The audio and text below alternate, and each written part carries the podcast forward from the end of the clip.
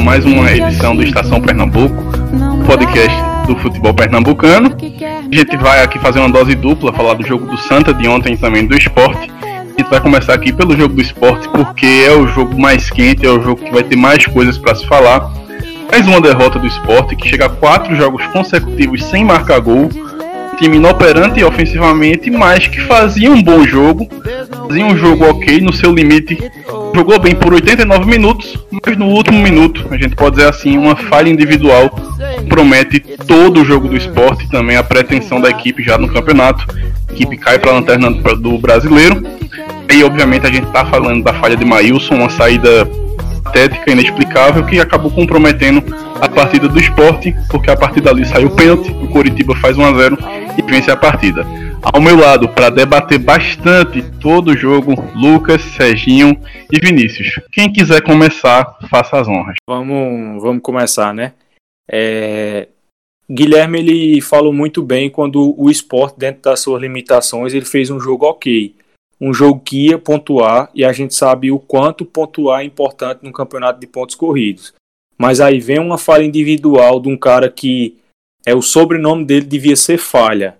E essa ele lascou o esporte literalmente. Uma saída assim inexplicável, temerária demais. O cara nem visou a bola, ele foi no jogador.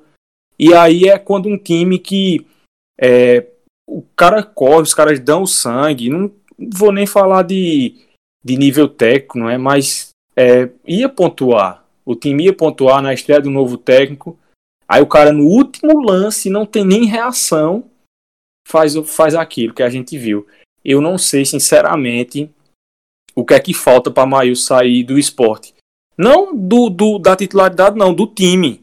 Porque não, não serve nem para ser reserva, sinceramente. Eu acho que o torcedor do esporte que, que acompanha tudo, a gente está muito carente de tudo. O jogador que tiver uma qualidade mínima, a gente está tentando ver e dizer, ó, oh, não é tão ruim assim.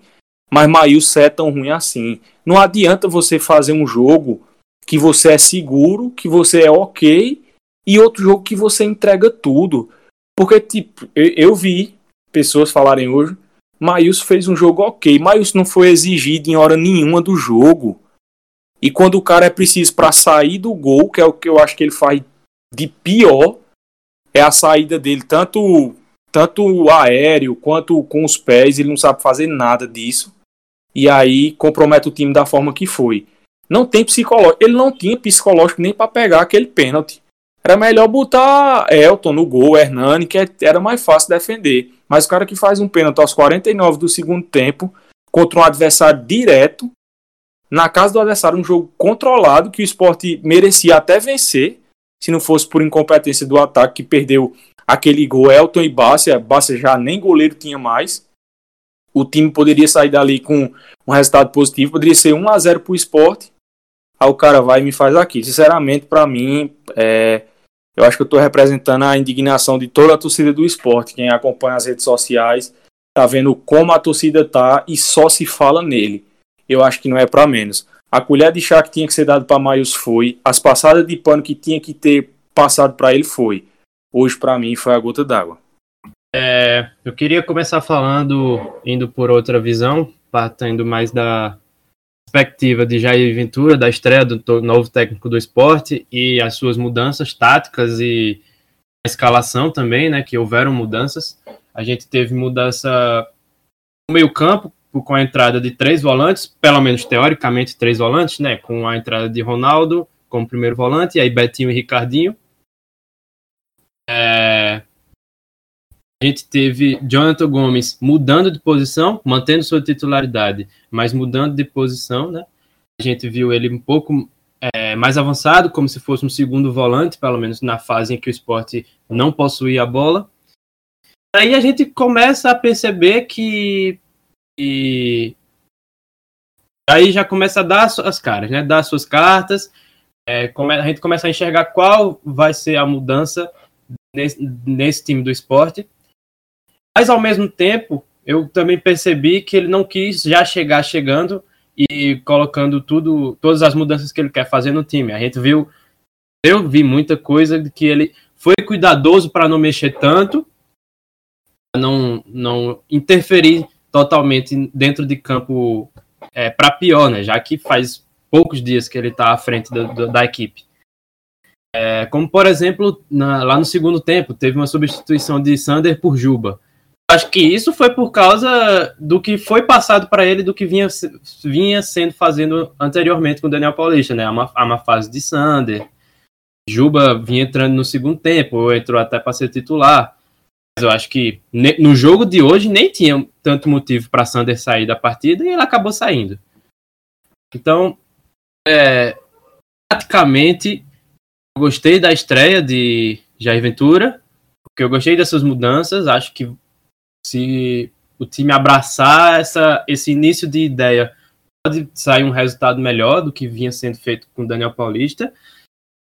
É, assim como também estatisticamente, no, no que aconteceu no jogo, a gente também pode vai debater, acho que depois, é, outras coisas também, do que provavelmente vai vir por aí nessa nova era de Jair Ventura. Bem, é, eu acho que a partida foi muito apática.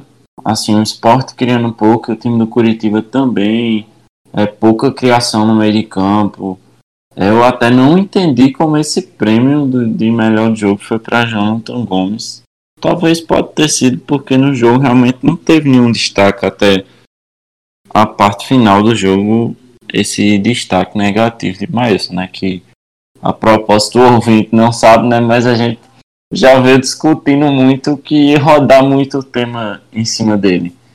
É, uns a favor e outros contra, então a gente vai debater muito isso no, nesse nesse podcast, mas eu acho que teve uma influência direta. É, como o Dias também comentou no grupo, é, Patrick foi patético ter perdido aquela corrida. E se ele tivesse ganho, nem geraria esse, esse lance e Mailson não teria cometido essa falha. Mas aconteceu o que aconteceu e ele falhou.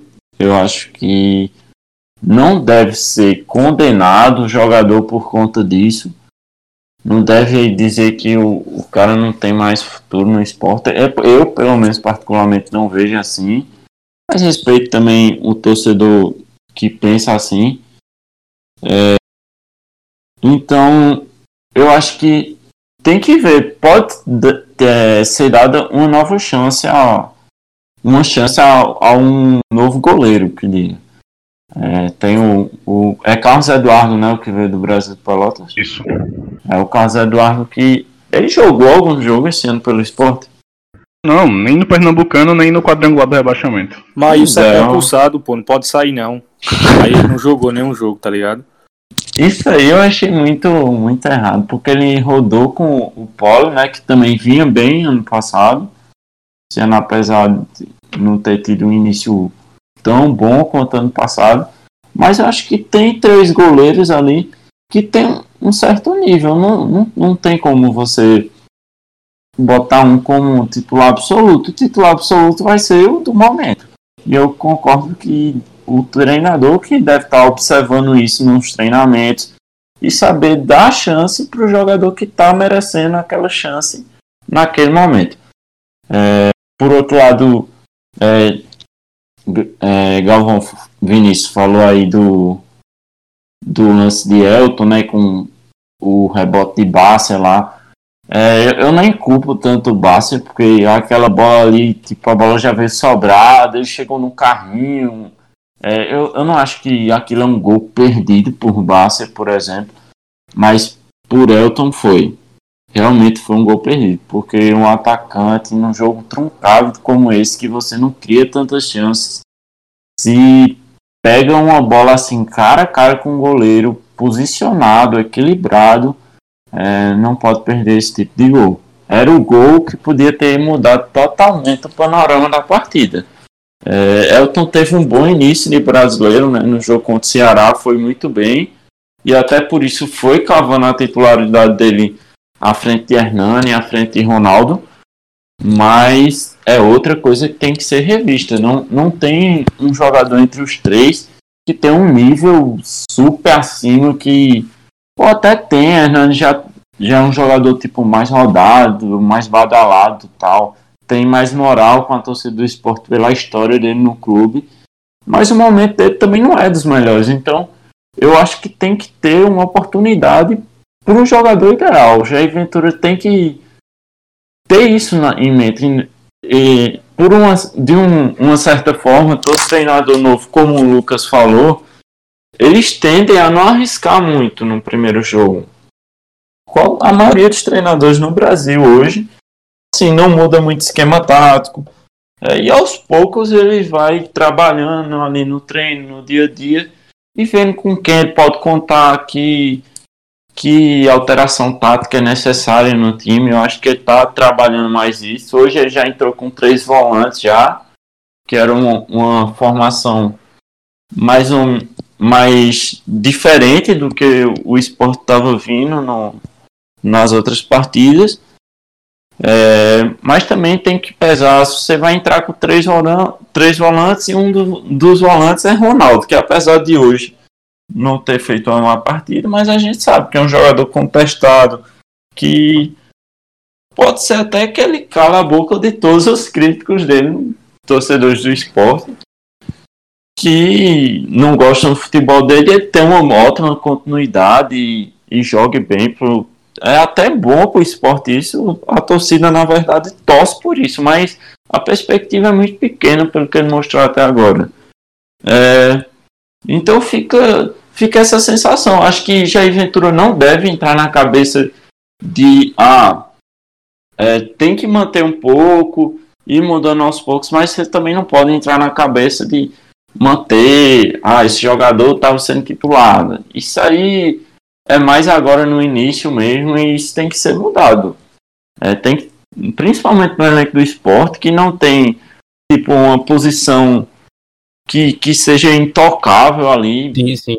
Uhum. Tem, tem hoje o que? Tem Bassi é um jogador, eu acho, um nível técnico muito acima dos demais do esporte. Mas também se não tiver num bom momento, tem que ser trocado, tem que ter essa dinâmica. E isso é o que gera também competitividade dentro do elenco. Faz os jogadores se esforçarem mais, é, buscar aquele algo a mais, querer o espaço deles no time. Até porque muitos deles têm uns aí emprestados, então o jogador não quer ser emprestado para estar tá sendo banco. Ele vai estar tá buscando a vaga dele, vai estar tá brigando. Então, às vezes, um jogador que vem tendo muito espaço, por exemplo, feito um Betinho, que vem sendo muito tempo já titular no esporte e não está tendo jogos excepcionais. Pode ser necessário uma rotação, outro, entrar outro jogador, é a mesma coisa com o Elton. Teve essa sequência dos primeiros jogos da, do brasileiro e tirando o primeiro jogo, não fez nenhum outro grande jogo. Então tem Hernani no banco, que ele vem botando mais. Tem Ronaldo também que já entrou bem em outros jogos. Marcão entrou hoje no lugar de Ronaldo, né? Pode ser uma Sim. Sim, é, eu tava me referindo a Ronaldo atacante, mas Marcão também. É, é aquela coisa. É, quando um jogador é muito mal tecnicamente e o time tá voando, realmente ele não tem espaço no elenco. Mas quando o time não tá encaixado, você tem que estar tá testando outras peças. Pode ser esse o momento da virada de chave da carreira do jogador. E o clube não vai aproveitar para deixar um jogador que nem tá rendendo. Então acho que vale a aposta, vale trocar, vale buscar novas alternativas. Perfeito. É, quero partir aqui, Lucas, primeiro falar um pouquinho de Jair Ventura, o que é que ele fez. E eu até disse no grupo do podcast que eu ia elogiar o esporte, porque os primeiros 10, 15 minutos a gente via claramente um esporte com duas linhas de quatro muito bem compactadas. Mais à frente você tinha Jonathan Gomes e Elton, e às vezes Gomes trocava com Marquinhos. Então era um esporte muito bem postado taticamente. Porém, entra aqui em questão um jogador que para alguns foi bem, para outros não. Thiago Maidana de fato, Maidana ganhou muitas bolas. Mas assim, ele tem dois metros de altura. É o mínimo que ele tem que fazer é ganhar toda a bola aérea. Porém, para esse tipo de jogo de Jair Ventura, eu acho ele um jogador muito danoso. Porque Maidana, ele basicamente escolhe um jogador para marcar e ele vai-se embora. Ele não quer saber se o jogador está indo para um lado, para o outro. Ele vai-se embora e aí ele quebra essa linha de marcação do esporte. Ele deixa espaços. O Coritiba, por vezes, conseguiu aproveitar isso com bola nas costas. Inclusive, ele faz uma falta ao levar uma bola nas costas é amarelado. Então eu vejo em Maidana, para esse estilo de Jair Ventura, um jogador muito perigoso. Um jogador que, num vacilo, ele pode cometer uma falha individual que comprometa o jogo do esporte. É, Ronaldo, volante Ronaldo, milagre, não comprometeu. Acho que fez um jogo ok. Não foi exposto, muito pelo, pela formação de Jair Ventura. Então, a gente viu um esporte que não expôs tanto os seus jogadores de defesa. Tanto que o time entrou com Ronaldo e com Sander, e não dá para dizer que nenhum dos dois jogou mal. Os dois fizeram uma partida ok, não comprometeram, também não foram nenhum craque da partida. Fizeram um feijão com arroz. Eu acho que esse é o segredo. Você tem uma formação bem definida, cada um tentando cumprir o seu papel, fazendo feijão com arroz, os jogadores não vão ficar expostos. Os jogadores não vão fazer besteira. Ou não deveriam. Aí a gente vem para os dois lances que para mim definem a partida. O primeiro é o lance de Elton. É um absurdo um atacante perder um gol daquele. Porque ele estava sozinho. Ele teve tempo de dominar, de olhar o Wilson sair. E mesmo assim ele conseguiu perder o gol. Ele deu um toque a mais ali completamente desnecessário. Um toque a mais que acabou botando o Wilson muito perto dele. E sai aquele gol, obviamente o cenário da partida muda. Muito dificilmente esse pênalti iria acontecer, mas a gente está falando de futebol. O futebol não é feito de si. Ok, perdeu aquele gol, mas estava empatando. Estava conquistando um ponto que seria importante de toda forma. E aí entra o segundo lance do jogo, que é o lance capital, que é a saída de Maílson, que assim, quem escuta o podcast sabe que eu defendo o Maílson. Acho ele um bom goleiro e continuo achando. Porém, é uma saída que não tem explicação nenhuma. Não tem, assim, é indefensável aquela saída de Maílson. Patrick, não achei que Patrick falhou. Ah, mas Patrick diminuiu a velocidade. Obviamente ele diminuiu porque ele viu o Maílson saindo. Ele não ia se chocar com o Maílson. Ele parou porque ele viu o Maílson saindo e pensou, não. até, Fala. eu até comentei aqui, quando eu tava assistindo o jogo, comentei no grupo também. Era como se o jogador tivesse dado aquela tapa esperando o contato do goleiro, né? Exatamente. E, assim, ele não ia nem em direção ao gol, ele realmente esperou. E assim foi um lance infantil de Maílson. Faltando para Patrick, eu não culpo Patrick, porque ele viu o Maílson saindo, ele deve ter pensado, não, é de Maílson essa bola, não tem para que eu correr mais que isso. Maílson foi infantil. E a gente vai, infelizmente, esse podcast gira em torno de Maílson, não tem como fugir disso, porque essa derrota para conta de Maílson. Assim, eu acho ele um bom goleiro que apresenta falhas. E aí a gente vai pro que Vinícius falou. O complicado se você jogar uma Série A com um goleiro desse é porque, ok, num jogo ele vai bem, no outro ele vai mal. Mas para um time que joga no limite o tempo todo contra a zona de rebaixamento, você não pode ter um goleiro desse. Você não pode ter jogadores desse tipo. A gente sabe que o futebol, muitas vezes, ele é feito de momento. O momento de Maílson é muito instável. E a torcida do esporte escolheu ele para atacar. Com razão? Talvez sim. Hoje ele deu muita razão. Em outros jogos não deu razão. Mas enfim, a torcida escolheu ele. Agora cabe a Jair Ventura perceber isso, tirar Maílson, bota ele no banco, trabalha ele separado do grupo e agora utiliza o Luan Poli. A gente sabe que o Luan Poli tem qualidade, ele já mostrou isso na Série B, mas eu acho que continuar insistindo em Maílson agora, não é nem pela qualidade dele, mas pelo momento dele, vai ser um erro que vai custar muito caro ao esporte. Eu penso. Acho que é a primeira vez que eu vou discordar de Guilherme no, na história do podcast. Eu sempre achei Maílson um goleiro horrível, fraco e sem qualidade. Para mim, Maílson, quando você diz que ele faz um jogo ok, não é aquele jogo ok que ele salvou o time. É que ele fez o mínimo que um goleiro tem que fazer. O goleiro tá ali para isso. E quando ele vai mal, ele usa a, essa palavra mal ao extremo. Ele vai mal de verdade. É mal como hoje. Teve peças de esporte que não jogou bem hoje, como Maidana, como Elton? Teve. Mas como que você vai citar esses caras com Maius fazendo isso? A torcida não foca em outro canto. Eu sou torcedor do esporte. A torcida do esporte é muito chata, todo mundo conhece. Mas eu acho que já passou de ser, já passou da hora de, de, de ser chatice ou perseguição com o Maílson. Maílson é fraco. E ele vem cada dia mostrando isso. Eu acho que Maílson tem é, três, três anos, dois anos como titular do esporte, e o cara não tem uma evolução. Ele é aquilo, é aquilo, marasmo, não sei o quê. Vai dois jogos ok, você até se anima. Poxa, ele não comprometendo, tá bom. Ele não é aquele goleiro que, que vai salvar, que vai fazer aquela defesa espetacular. Raramente, já teve lampejos assim. Mas super concordo que futebol é momento. E o momento de Maílson, eu acho que ele joga na melhor posição no banco. É uma posição que ele não deveria sair, não. Hoje é a pior derrota possível para o torcedor do esporte. É aquela derrota que, que acaba seu dia. É um jogo contra um adversário direto, que você sabe que seu time tinha condições de ganhar. Um treinador novo, o time jogou bem, entre aspas, na medida do possível, com todas as suas limitações, e você leva um gol no último lance do jogo. Não tem nada mais cruel que isso, de um adversário que não jogou nada. De um adversário que não jogou nada o jogo todinho, por uma falha de um cara que já é muito criticado. De um cara que é fraco. Ele não sabe sair do gol. Ele não sabe sair com os pés, ele não sabe sair com as mãos. E eu hoje, assim, tentei, já tentei gostar de Maílson, mas não dá. É aquele goleiro que, que não dá. Não dá pra você ter confiança nele. Acho que é impossível o goleiro do esporte. É, desculpa, a torcida do esporte ver uma bola no gol e dizer, eita, essa Maílson vai fazer o papel dele. Eu já não consigo sentir isso há muito tempo. Quando eu olho a escalação, já dá uma dor de cabeça, assim, quando eu vejo ele. E eu testaria Carlos Eduardo. Tá sem ritmo de jogo? Talvez. Jogo é jogo, treino é treino. Mas ele não tá morto, nem desaprendeu a agarrar. Um goleiro que foi o melhor da Série B. Foi o único clube que o esporte não fez gol durante toda a Série B do ano passado, foi o Brasil de Pelotas, com duas boas atuações dele. Quer dizer que o cara vai arrebentar? Não. Mas vale a pena testar. Eu talvez venha aqui para fazer um, joguinho de meio termo entre os dois. Mas eu acho que ambas as partes são totalmente justas. E quando eu falo ambas as partes, não é Guilherme e Vinícius, não. É a parte são os torcedores. Tem torcedor defendendo que ele vai, tem que ir para o banco e tem torcedor defendendo que não. Foi um erro e a gente não pode crucificar ele agora, ter que manter ele no time para dar chance para ele se firmar, porque ele é muito novo, porque ele veio da base, não sei o que, não sei o que, não sei o que.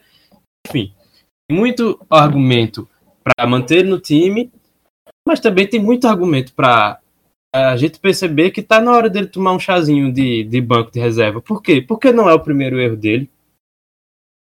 Ele falhou quando ele entrou na Série A de 2018, ele falhou durante a Série B de 2019, ele já falhou esse ano. Ele, é um, ele não é a primeira falha dele. E acho que Vinícius já, já comentou aqui agora, são falhas que são juvenis, como a de hoje. Não é a primeira falha juvenil dele. Ele já fez isso outras vezes. Não, mas ele é muito novo. Ok, mas são falhas que nem no sub-20 você deve cometer. Você já estando no sub-20, você já passou por outras bases anteriores, você já foi treinado. Tem coisas no futebol que são inadmissíveis, não importa o tamanho do time. Não importa, você é jogador profissional? É. Então, esse tipo de erro aqui, importando, não importa o tamanho do time, é um erro inadmissível pode estar na pior fase do time. Pode estar um time na Série B, na Série A, pode estar no, o último colocado do Brasileirão, como é o caso do esporte, pode ser o primeiro, como internacional. Você vai ser cobrado por esse lance. E Maílson está sendo devidamente e justamente cobrado. Eu acho que é isso.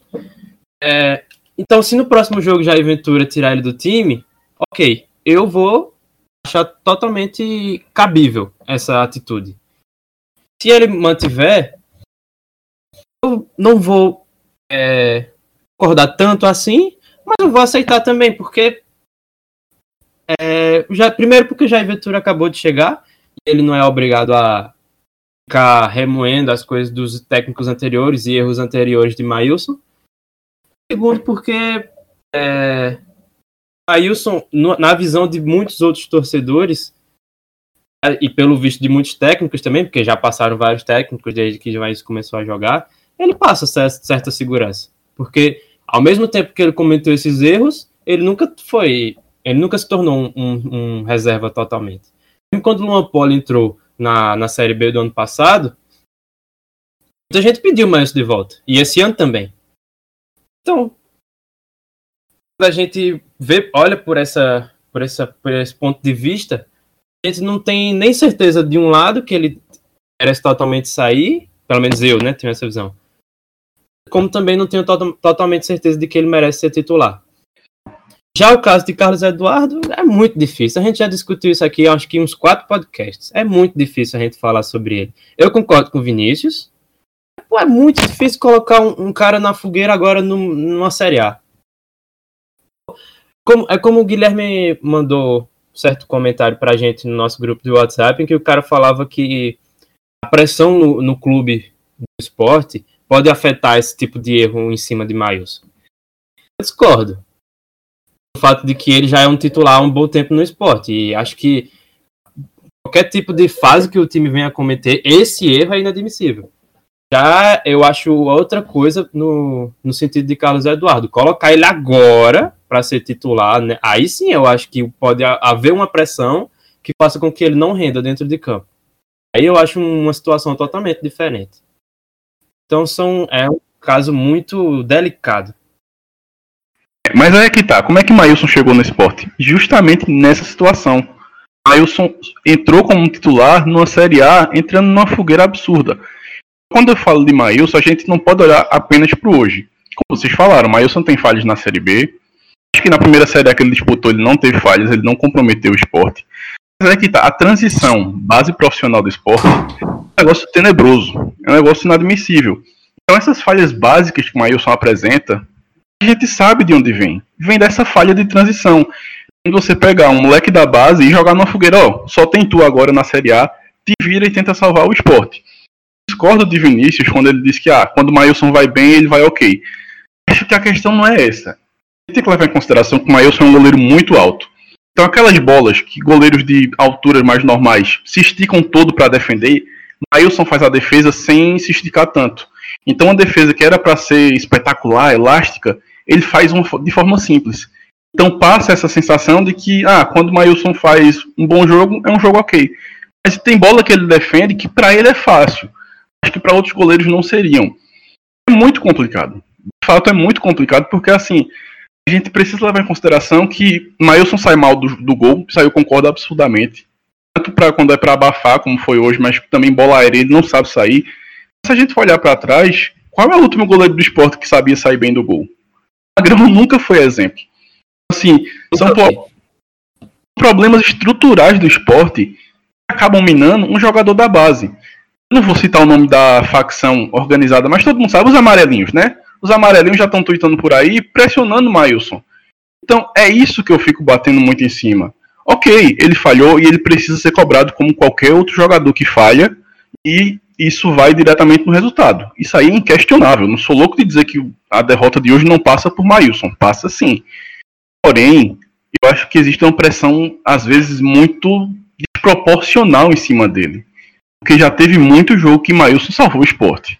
Teve muito jogo que Mailson foi muito bem, Mailson foi muito seguro. E falha como qualquer outro goleiro falha. Obviamente, por, ter, por ser um jovem jogador, às vezes ele falha mais. E aí a gente volta para aquilo. É você perceber o momento dele. Se ele está num momento instável, que ele não passa segurança e que a torcida está cobrando muito dele, para que você manter esse jogador de titular? Você vai desgastar ele ainda mais, vai desgastar a relação dele com o torcedor e não vai ser bom para ninguém. Eu acho que é um, um, momento de entender isso. Eu, se fosse Jair Ventura, próximo jogo eu colocaria Mailson no banco, sem pensar duas vezes, visando o bem dele. O projeto Mailson longo prazo, porque eu vejo Mailson sim um potencial. Eu acho que Mailson pode ser um goleiro do esporte para ficar anos e anos. Mas para isso, ele precisa ser lapidado. Essas falhas que são básicas custam muito caro na Série A. Pontos que vão fazer muita falta. E eu disse isso aqui no primeiro programa que a gente gravou contra o Ceará. Falhas individuais na Série A custam caro. Contra o Ceará venceu, mas em outras partidas não vai vencer. Tá aí, mais uma vez, falha individual, dessa vez do Maílson, que custou 3 pontos contra um adversário direto. Aí chega lá na frente, na 38ª rodada, poxa, o esporte caiu por dois pontos. De onde é foram esses dois pontos? Do jogo de hoje. Complicado. E contra Carlos Eduardo, eu sou totalmente isso que o Lucas falou.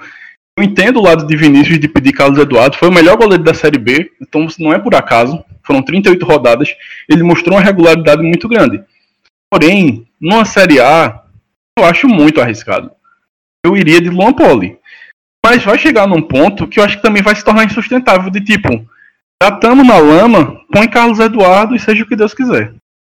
Ó, eu penso o seguinte, nessa questão dos goleiros do, do esporte.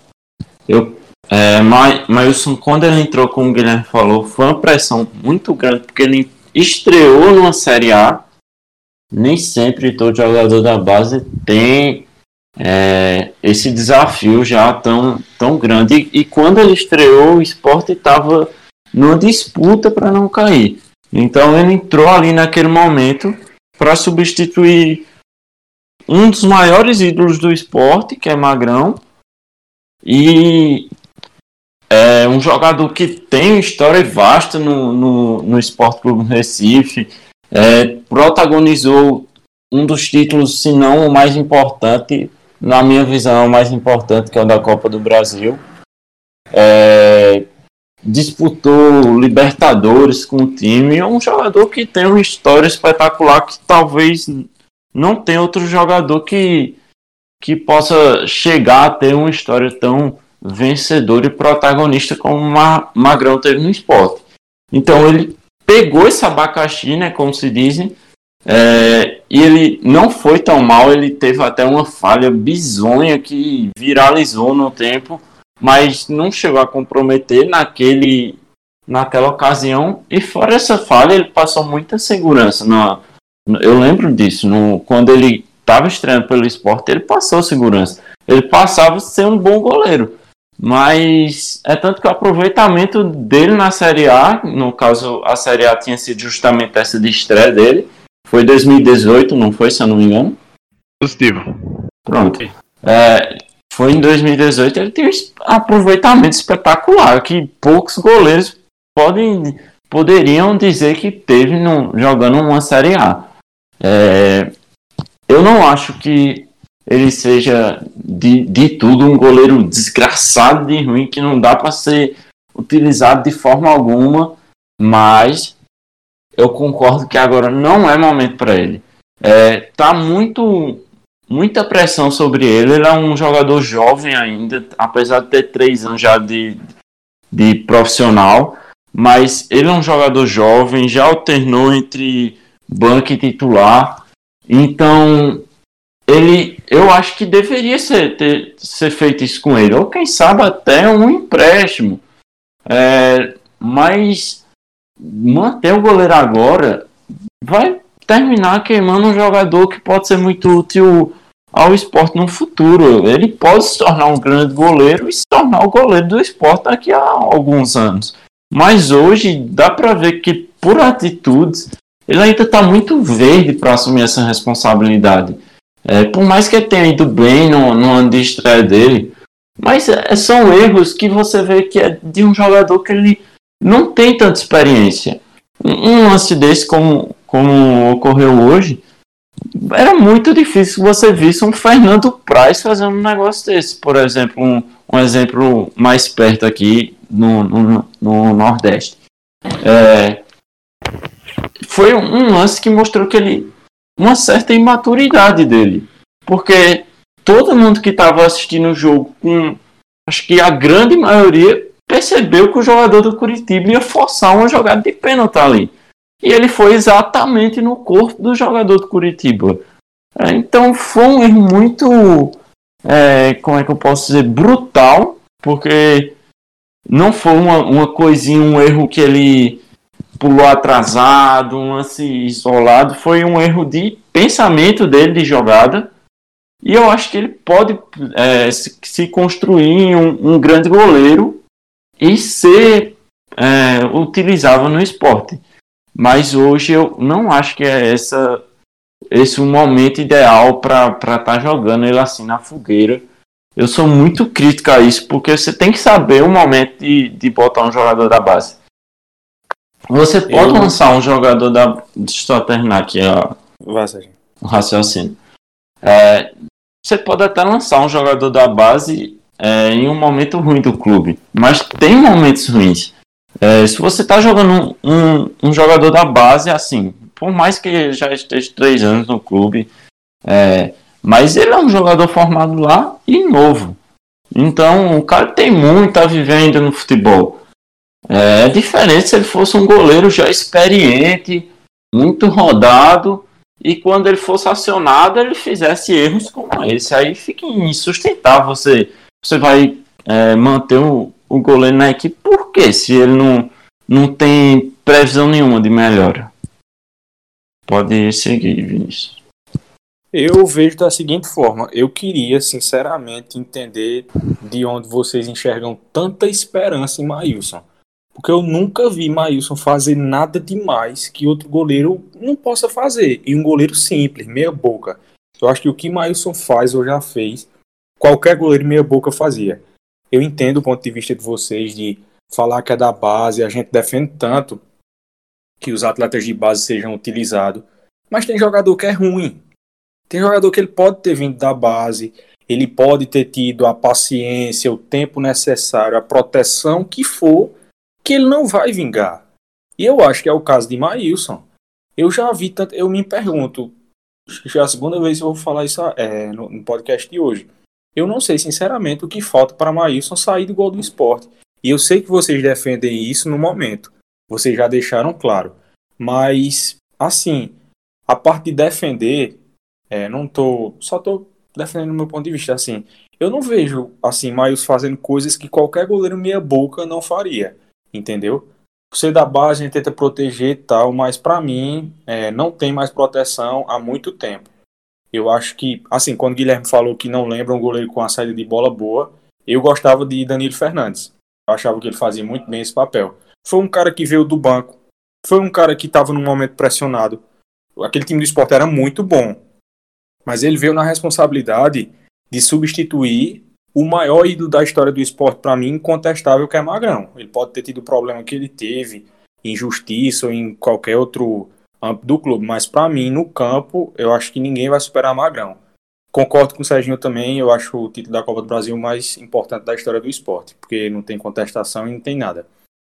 É, mas Danilo Fernandes foi um cara que entrou muito bem, fechou o gol e botou Magrão no banco. Em um bom momento da carreira de Magrão também. Então, para mim, Maílson é fraco.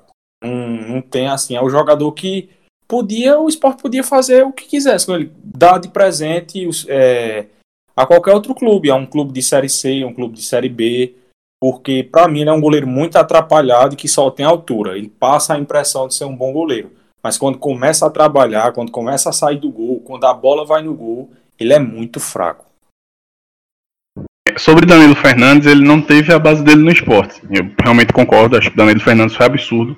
Aquele ano dele ele merecia seleção, mas Danilo Fernandes já era um goleiro mais rodado. É só pra gente encerrar, Maílson, quero passar os números de Maílson no esporte. 64 jogos, 52 gols sofridos, 24 jogos sem sofrer gols, 4 pênaltis defendidos e 2 campeonatos pernambucanos. Assim, 64 jogos em 24 ele não sofreu gol.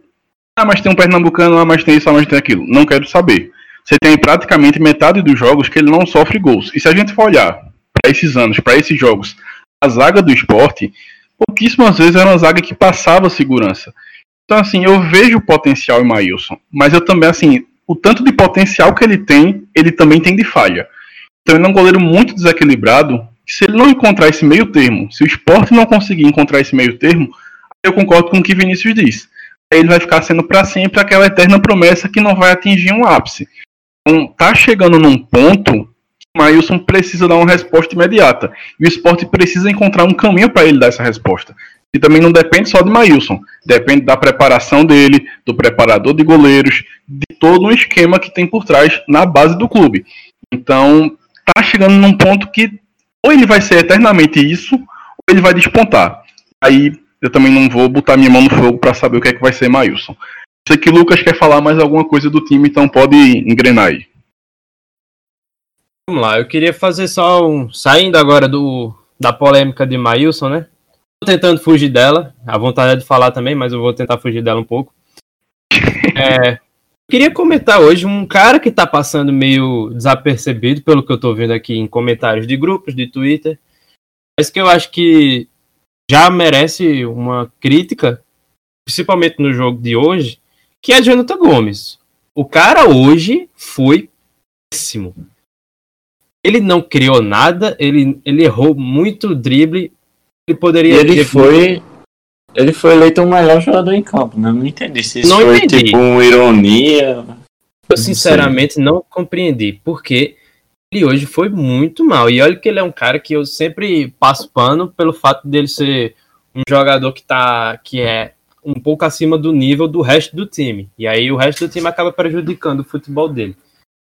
Mas no jogo de hoje, para mim, ele foi um ponto negativo muito forte da equipe do esporte, exatamente pelo fato de que a gente espera dele é, uma regularidade para que, que a gente tenha uma certa esperança dentro de campo. Né?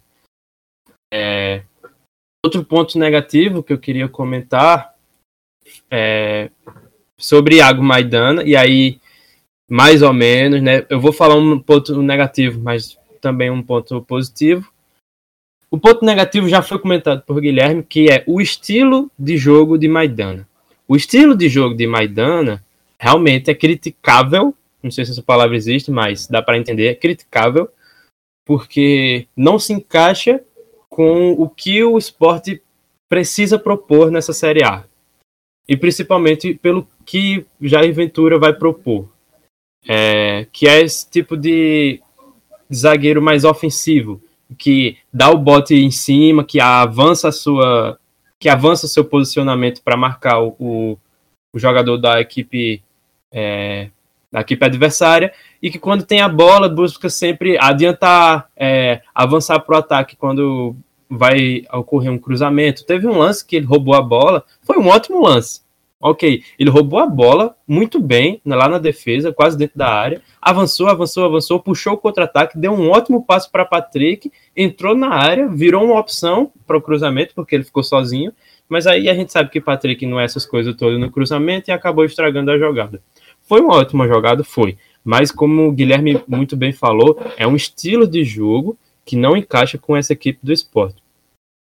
Mas aí, falando pelo lado positivo, para mim ele foi um dos melhores em campo hoje. Para mim, ele praticamente carregou essa defesa hoje. Ele teve muitos bons desarmes é, em horas exatas. Chico foi bem, foi, mas ele fez muito feijão com arroz. Foi muito nota 7 ali, foi ok. Já, já para mim, Iago Maidano foi acima do, do, do que ele vinha apresentando ultimamente. Principalmente pelo fato de que ele joga do lado de Patrick. Quem joga do lado de Patrick precisa defender quase que dobrado, porque a gente sabe como o Patrick é defensivamente, ainda mais nesse time do esporte. Que talvez com o Jair Ventura ele não acabe não tendo tanta liberdade como tinha com o Daniel, mas a gente sabe que naturalmente o Patrick é um lateral muito ofensivo. É... E aí é outra crítica também, porque botar Iago Maidana e Patrick jogando do mesmo lado, naturalmente vão acabar abrindo espaços por serem dois jogadores que são defensivos, porém ofensivos. Iago Maidana tá sempre buscando é, avançar o posicionamento, o Patrick tá sempre no ataque, e aí? Haja volante para cobrir esses espaços. Então, é um, é, eu acho que é algo que Jair Ventura tem que rever. Maidana é, é, é a melhor opção para a zaga para o esporte, é. Incontestável. Não tem ninguém no banco melhor que ele, não. Pelo menos teoricamente. Talvez Thierry volte aí, tome lugar, não sei. Vamos ver, né?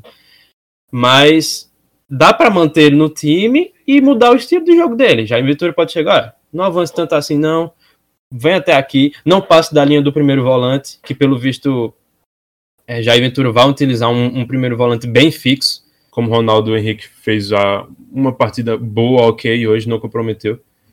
Não passa dele, pronto. Não passe nunca do primeiro volante. Quando você vê que vai passar, deu passe para ele, deu passe para o lateral, volta para o goleiro. Ok, pronto. Eu acho que isso já resolveria essa situação do, do estilo do jogo de Maidan. E aí, o outro ponto negativo dentro de campo, Elton.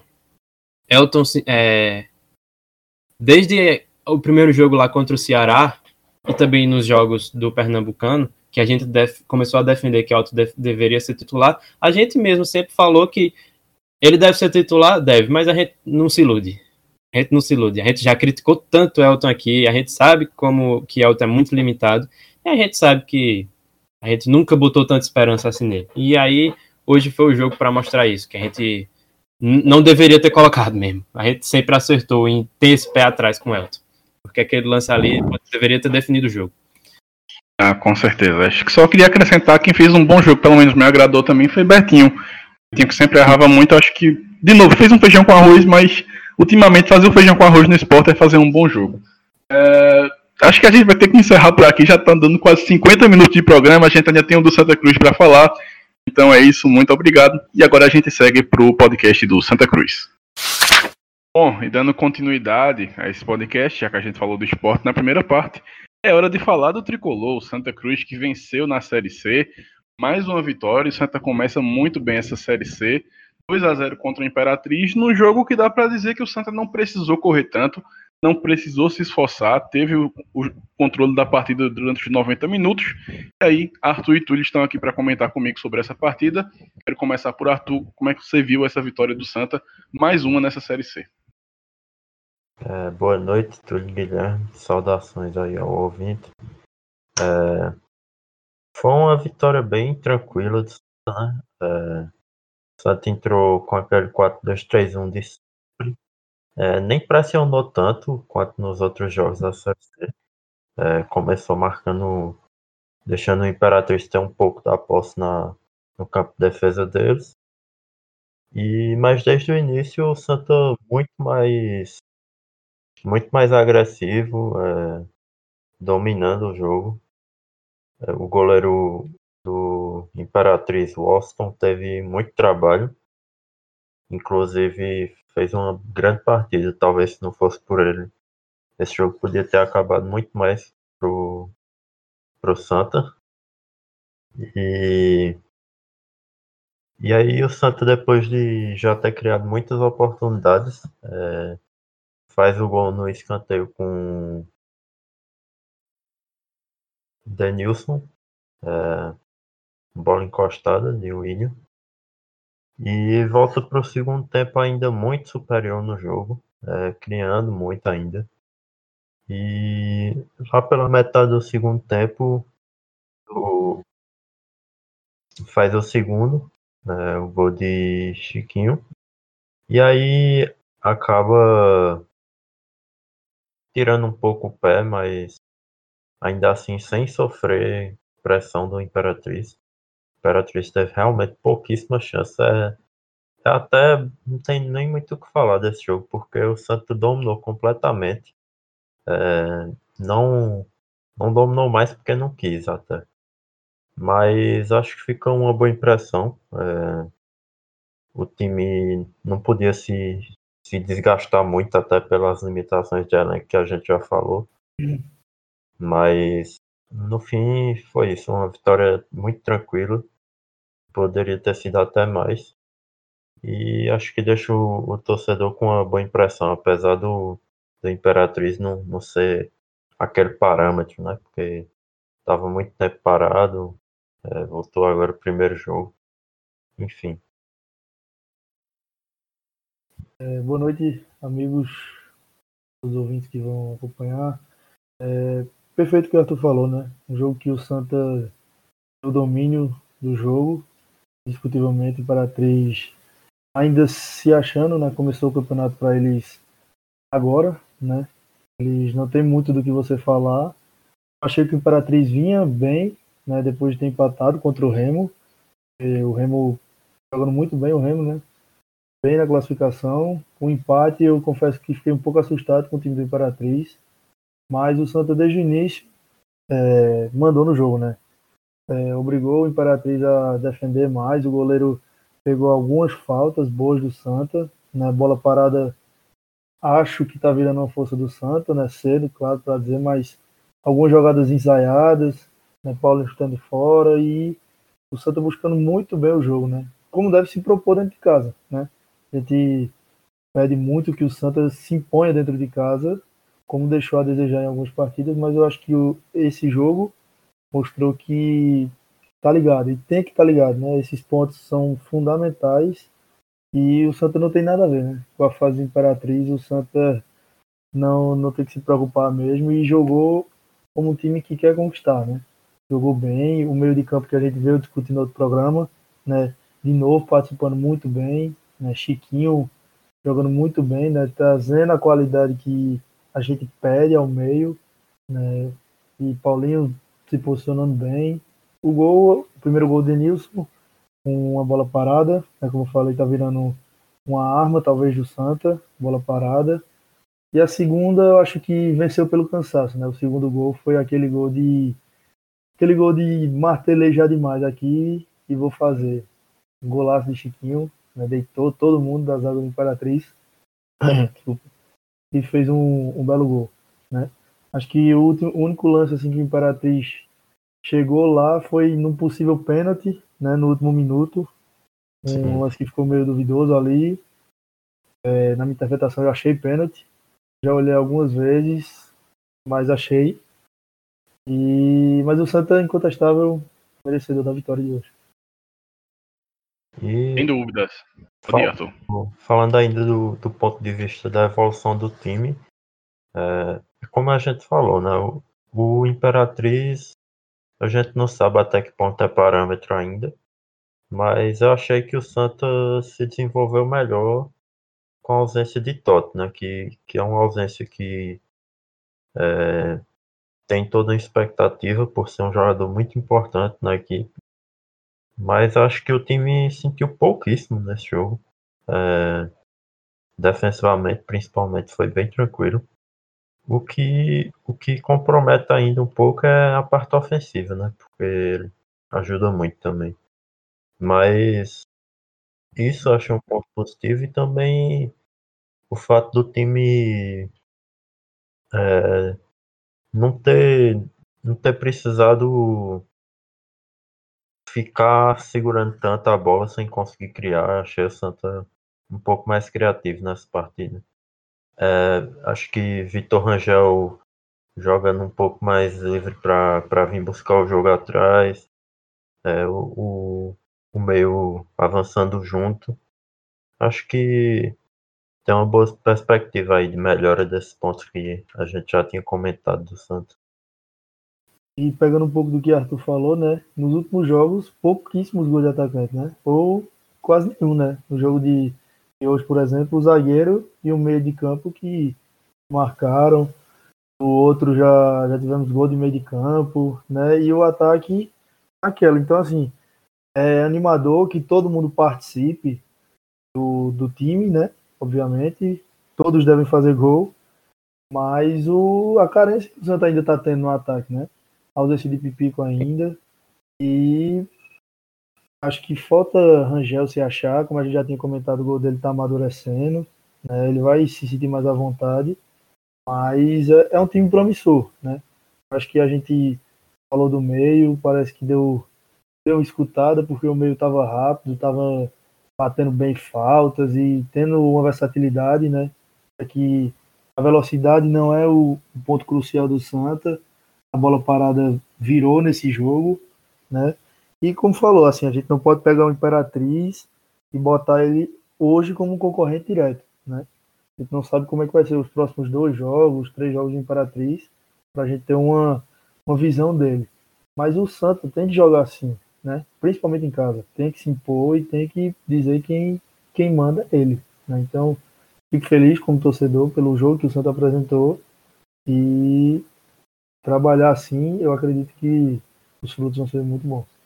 Enfim, concordo com tudo que foi dito. Algo que eu tenho a destacar dessa partida é esse meio-campo do Santa, com André, Paulinho, Chiquinho e Didira. Se eu não me engano, no pós-jogo contra o 13, é, eu, Dias e Serginho, a gente tinha falado que esse meio-campo poderia ser um meio-campo muito interessante para o Santa, e na partida de ontem a gente percebeu que foi sim. É um meio-campo que dá fluidez para o jogo, um meio-campo que dá opções. Você tem André dando essa qualidade defensiva e Paulinho, Chiquinho e Didira que podem fazer a diferença com a bola no pé. Então é um time que, mesmo sem Pipico lá na frente, Uh, tem as suas dificuldades ainda de É- é criação, muito, mas que está assim, conseguindo chegar ao gol. Questão de O Rangel, retorno de Chiquinho foi muito bom meio e foi providencial para o Santa Cruz nessa Série C. de- Porque é um jogador que dá muita fluidez para o meio-campo do time do Santa. Mas ele tem até participado do, do jogo. é, ele acaba voltando para fazer um pivô, para deixar fazer aquela casquinha. Enfim, vamos ver como é que que Tamar pretende resolver isso aí, né? Se ele vai deixar o é, Rangel como, como um atacante mais de utilidade ou se ele quer mesmo ter aquele homem de referência que acho que é muito importante ainda mais porque, como tu falou, Santa tem mostrado uma evolução bem significativa no, na bola parada, então de repente pode ser interessante ter um, um atacante um pouco mais fixo, né?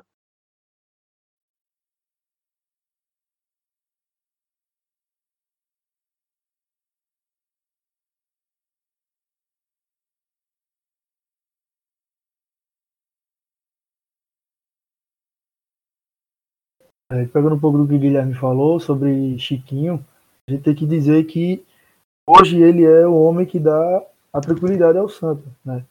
Porque a gente falava muito de Paulinho, que Paulinho era muito exigido, ele era um volante que tinha que atacar, né? E hoje eu acho que essa liberdade que Paulinho tem de ficar às vezes mais, de subir às vezes mais, fala muito com essa troca de posição com Chiquinho, né? Chiquinho às vezes sobe, às vezes desce. Então, dá uma liberdade para o meio e se encontrar mais, né? Chiquinho tem a velocidade, né? Não é um, um velocista, mas ele é rápido, né? O que Didira não é tanto, Didira já mais devagar. Então, eu acho que é um meio com muita qualidade, né? Eu acho que eram três peças boas isoladas.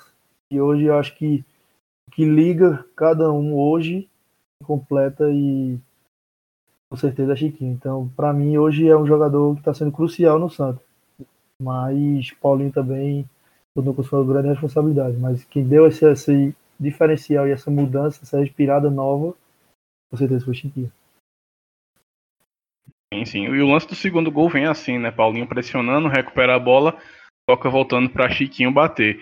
E é uma dor de cabeça que eu acho que Itamar não vai reclamar, porque tem esses quatro no meio, tem o Jaderson que jogou e a gente já falou muito bem dele. Você tem Rangel que está lutando por seu espaço. Você vai ter Pipico voltando, você vai ter Negueba.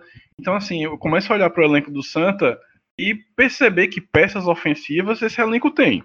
Agora é encontrar qual é o melhor 11 inicial, qual é o melhor esquema, calar o time de uma forma que o time consiga produzir cada vez mais oportunidades para que os seus atacantes que têm qualidade, principalmente Pipico, quando voltar, consigam marcar cada vez é, mais gols, certeza, porque é uma equipe que toma muito pouco gol. Acho que a volta disputou de quatro jogos, tomou três gols, fez um sete. Crucial, então né? já encontrou esse equilíbrio defesa, ataque. É um agora é melhorar cada vez mais o poderio além de ser ofensivo. finalizador, ele pode ainda, apesar da idade, ter alguma mobilidade ali na área.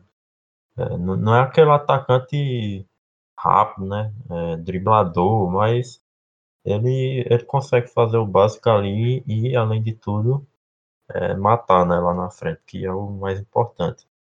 Então, acho que talvez com a volta dele o Santa ganhe muito poderio ofensivo.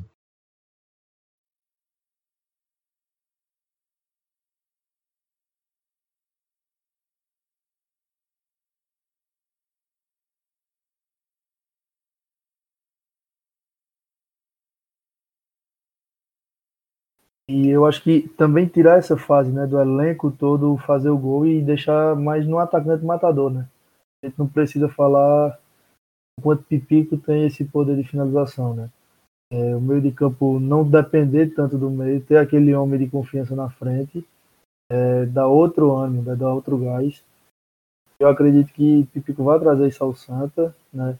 A fase está muito boa, né? A gente vê que o Santa teve algumas chances que poderiam ter finalizado a partida, e a gente viu que ficava naquela, que poderia ter ampliado, a gente fica sempre com o gostinho que era mais, né? Mais gol, de mais vontade. Sim, muda até um a dinâmica do time ali, um pouco, né? Poderia Porque ser... o, o meio de campo não fica. Será, seria, né? Fica mais tranquilo, e... pode trabalhar melhor a bola, pode tentar aquele passo mais arriscado. Melhorar, mais ainda porque ataque, né? sabe né? que não vai depender sim, sim. deles para para decidir o jogo, né? É, Pipico sendo um cara um matador, frio e tudo, eles sabem que se eles tentarem uma jogada ali mais arriscada e, e der certo, é, é a chance dele matar é gigante. Né?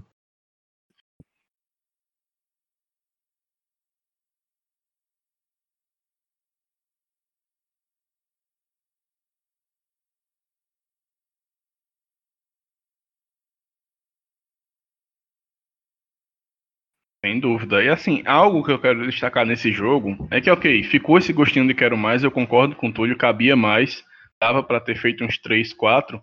Porém, acho que às vezes a Série C ela é feita de escolhas. E a escolha do Santa talvez tenha sido visando o jogo contra o Vila Nova. É daqui a seis dias. É um jogo chato, fora de casa. Então, você tem um jogo que está sob suas mãos, que está sob seu controle, que foi o jogo contra o Imperatriz não tem para que você desgastar o seu time de forma desnecessária se na próxima rodada você vai ter o Vila Nova fora de casa. Então eu quero acreditar que o Santa tirou um pouquinho o pé visando esse confronto, porque tá, o Vila Nova não começou tão bem, tem cinco pontos, Mas é sempre aquele time que a gente vai olhar e vai apontar como um time que é chato. É um time que pode ganhar do Santa, é um time que pode tirar ponto. Então, Sim, eu acho que é, eu a tirada do pé, é, não ter acelerado tanto o jogo no segundo tempo, sido, deve muito por conta disso, visando essa viagem. E aí você tira tanto desgaste no jogo para uma... dar uma carga maior no jogo fora de casa. Um sentimento natural do time, né? De já estar tá na frente, tirar o pé. Mas ficou muito essa impressão de que o, o time estava fazendo aquilo conscientemente, assim.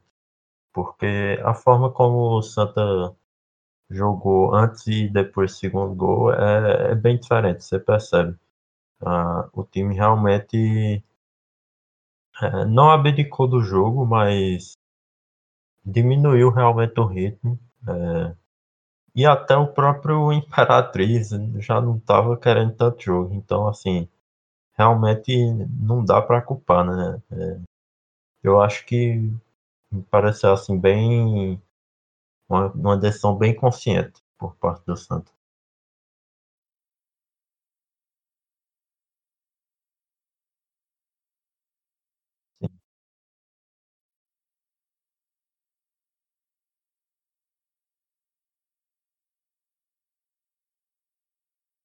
É como a gente falou no começo, né? O elenco do Santa não é um elenco recheado, né?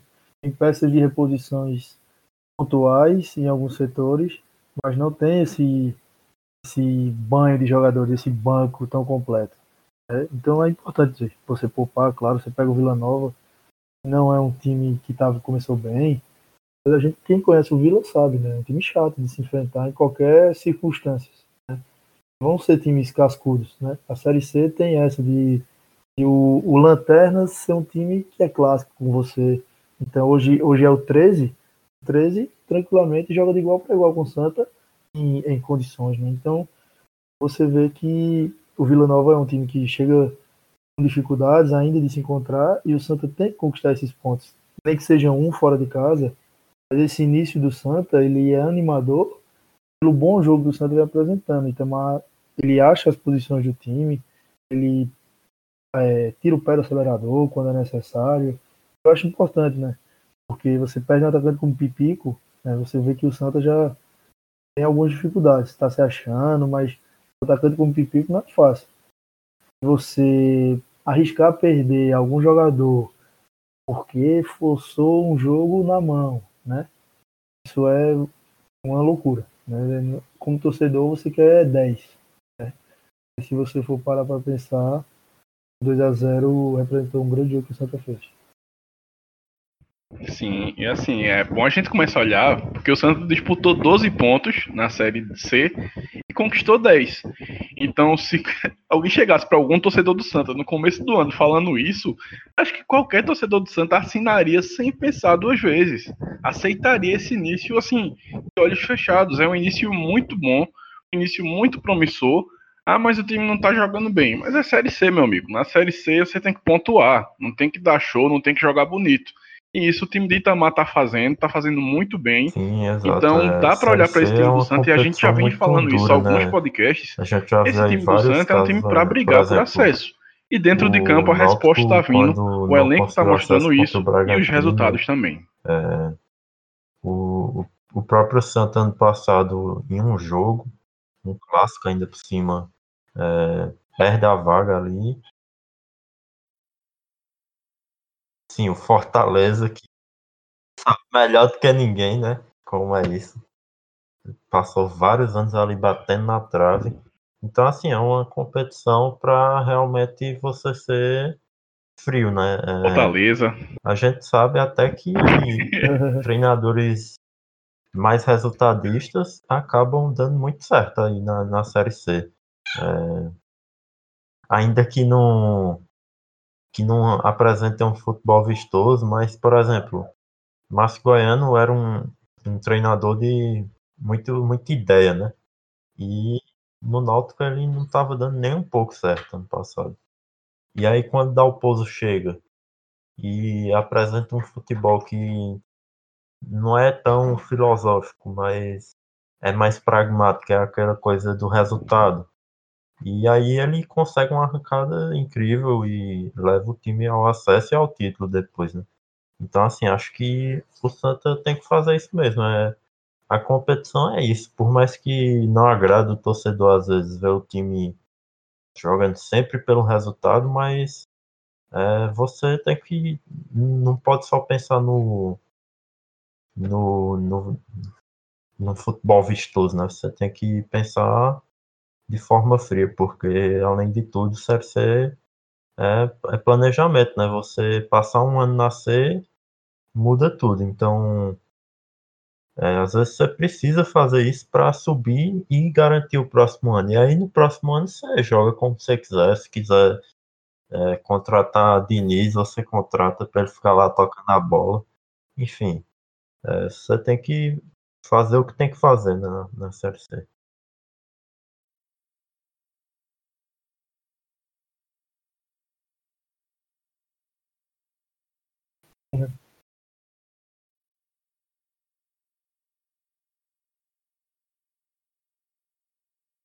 É perfeito isso aí, né? Porque a gente vê um campeonato com 18 partidas, a gente pensa que é um campeonato grande, um campeonato longo. A gente se engana, né, quem pensa dessa forma, porque a Série C é um tiro muito curto. Um campeonato muito rápido, você joga ali, jogos quentes, então você viaja muito, né? Tudo bem que é no seu, no seu, no seu setor ali, Nordeste, né? Mas você pega uma quantidade de jogos absurdas em campos de várias condições, né? Então esse negócio de futebol vistoso em Série C, eu ainda não vi. Né? Se tiver algum time que faça esse futebol bonito, me mostre, porque eu acho que a Série C é principalmente de resultado, né? O Náutico, quando subiu ano passado, a gente via que não era o futebol mais lindo do mundo. O Náutico conseguiu tudo que precisava, né? O Santa, com, com outra forma de jogo, perdeu a vaga.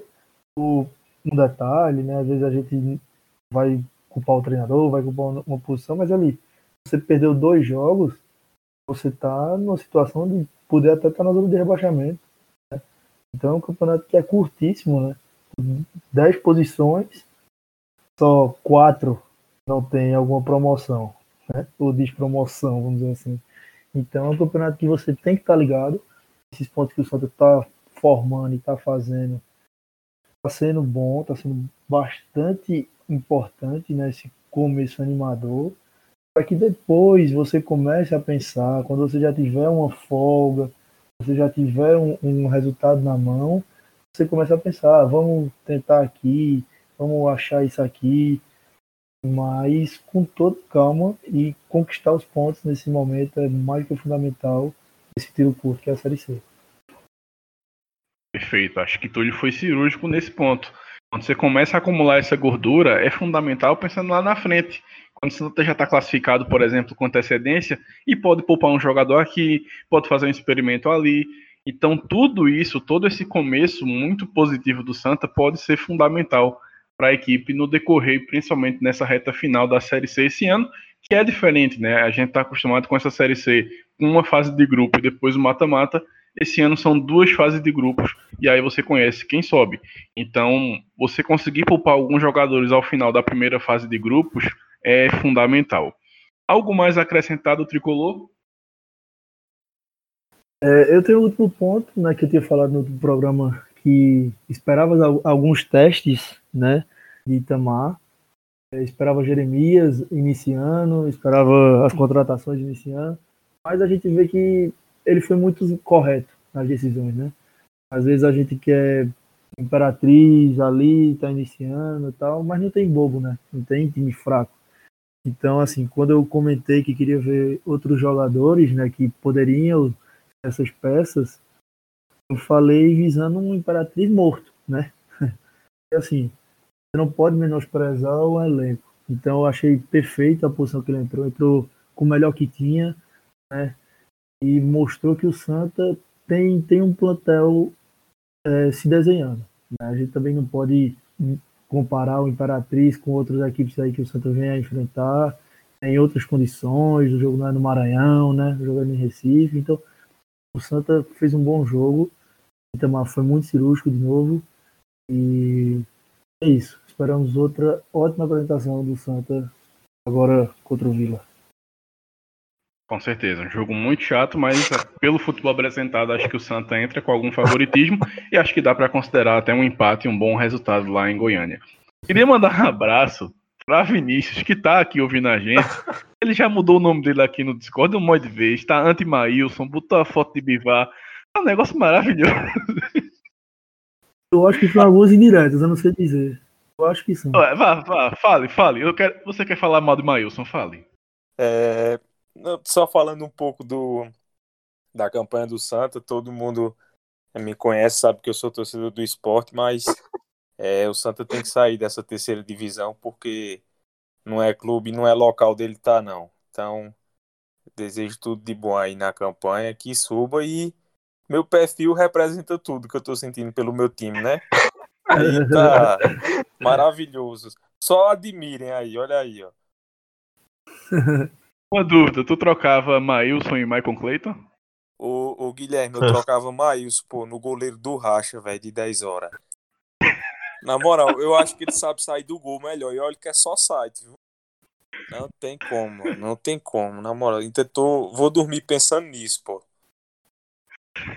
Sensacional. A gente se encontra por aí durante a semana quando os times pernambucanos entrarem em campo. Forte abraço e nos vemos na próxima.